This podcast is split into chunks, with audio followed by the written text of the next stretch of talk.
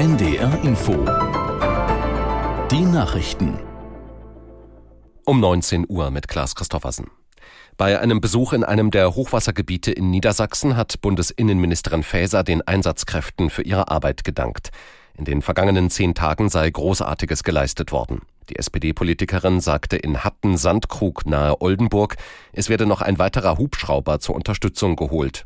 Jetzt geht es erstmal darum, die akute Situation weiter zu bewältigen. Wenn das alles bewältigt ist, reden wir über Gelder und über Unterstützungsmaßnahmen, sowohl im Hochschutzbereich als auch im Katastrophenschutzbereich, äh, wo wir viel tun. Wir haben schon mehrere Millionen investiert in den letzten zwei Jahren, um den Katastrophenschutz stärker zu machen. Wir werden natürlich äh, versuchen, Verfahren zu finden, die schnell und unbürokratisch helfen. Alles andere macht keinen Sinn.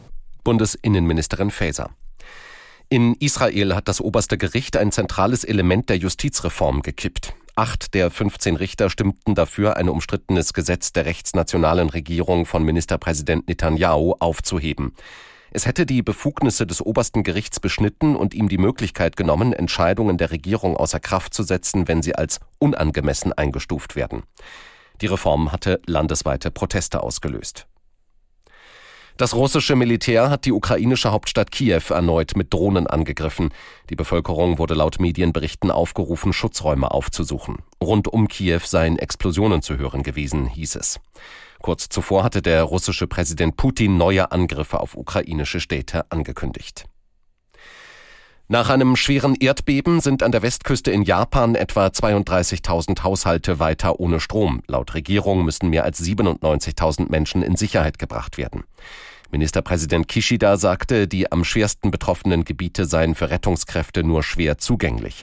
Eine Tsunami-Warnung wurde abgeschwächt.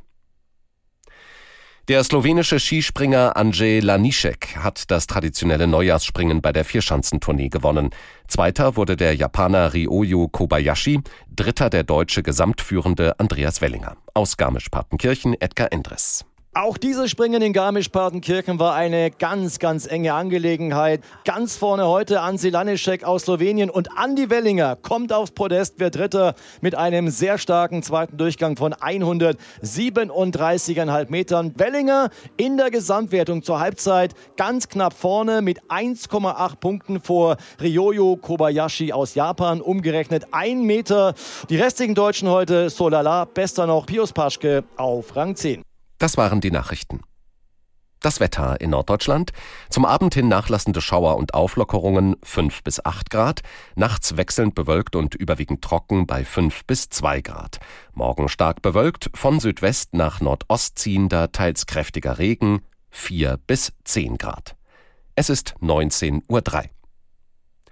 Und hier noch eine Unwetterwarnung. Morgen und übermorgen in Niedersachsen verbreitet Dauerregen, im Harz dabei Unwettergefahr durch ergiebigen Dauerregen. Soweit die Unwetterwarnung. NDR Info Hintergrund Anfang November wird der nächste Präsident der USA gewählt. Noch stehen die Kandidaten nicht fest, aber die beiden aussichtsreichsten Bewerber Trump und Biden sind gleichermaßen unbeliebt. Ex-Präsident Donald Trump hat zwar eine treue Anhängerschaft und Amtsinhaber Joe Biden kann mit guten Wirtschaftszahlen punkten. Dennoch ärgern sich viele Wählerinnen und Wähler, dass zwei alte Männer antreten. Vor allem junge Leute fühlen sich von der US-Politik nicht wahrgenommen. Das haben die Kolleginnen und Kollegen aus dem ARD-Studio Washington in den letzten Wochen oft gehört. Ein Feature zum Wahljahr in den Vereinigten Staaten von Ralf Borchardt, Julia Kastein, Claudia Sarre, Arne Bartram, Sebastian Hesse und Katrin Brandt. Solche Auftritte sind selten geworden für US-Präsident Joe Biden. Reden vor Anhängern, die ihm begeistert zujubeln.